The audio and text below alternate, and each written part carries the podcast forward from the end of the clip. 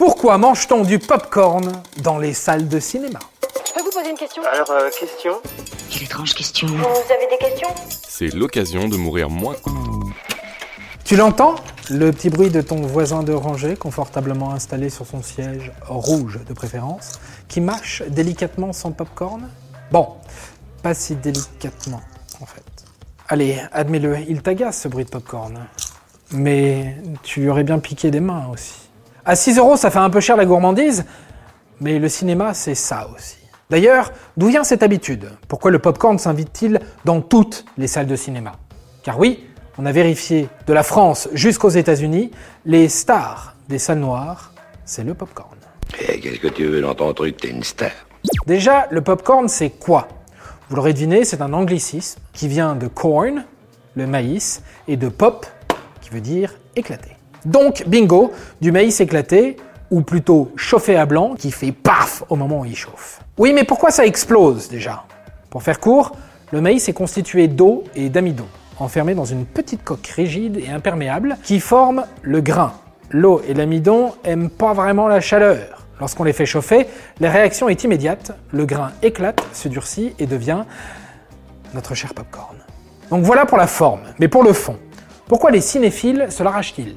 D'abord, il faut savoir que le popcorn revient de loin, de très très loin. On retrouve même du maïs soufflé dans les tombes aztèques, 5300 ans avant notre ère. On accélère dans le temps pour arriver en 1891.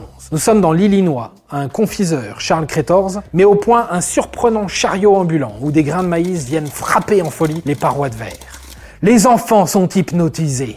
Les parents obligés de céder.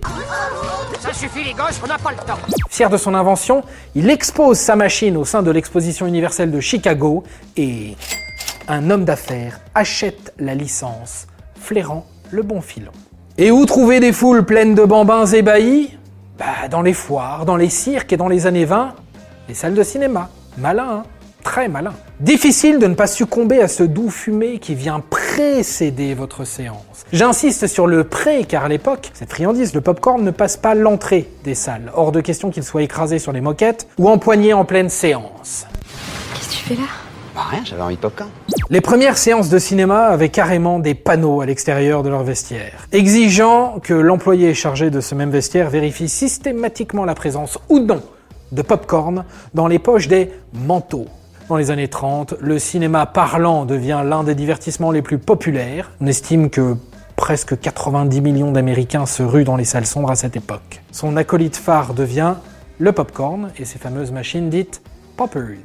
Et le malheur des uns fait le bonheur des autres, car c'est la Grande Dépression qui vient pérenniser sa popularité et lui offrir ses lettres d'or. 1929, c'est la crise. Plus de travail, les gens ont besoin de s'évader, et là, qui ouvre ses portes? Hollywood. Les séances explosent, leur fréquentation aussi, et le popcorn est alors vendu par des indépendants. De 5 à 10 cents, il s'achète très peu cher et facile à faire. Bref, la carrière du popcorn est lancée. D'abord dans la rue, les gérants des salles autorisent peu à peu ces machines à sous, d'un nouveau genre, à être distribuées dans les halls, en échange d'une petite taxe. C'est le lobby privilege. Après quoi, ils zappent rapidement les vendeurs. Les exploitants installent leur propre stand, le popcorn fait son entrée dans la cour des grands. Certaines de ces salles sont même sauvées grâce à cela.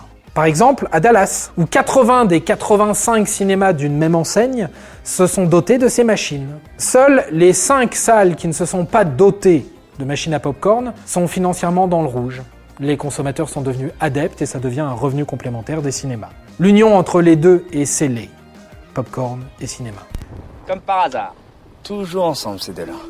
Durant la Seconde Guerre mondiale, sa consommation triple. La promotion de cette odeur devient un véritable outil marketing. L'arrivée de la télévision vient quelque peu changer la donne, mais les habitués préfèrent s'en délecter en salle, sucré ou salé, peu importe, tant que cela craque sous la dent et énerve votre voisin. À noter que les films comme Love Story vendent 36% plus de popcorn que les comédies. À lui tout seul, le popcorn, c'est presque 1,4 milliard de dollars de profit par an sur le territoire américain, au même titre que la vente de boissons et de nourriture, qui représente entre 40 et 46% des revenus des cinémas. L'avenir de cette petite pépite reste rayonnant, à consommer avec ou sans modération. Et voilà, maintenant, vous savez tout. Au revoir, messieurs, dames. C'est ça la puissance intellectuelle. Sapristi C'était un podcast Genside.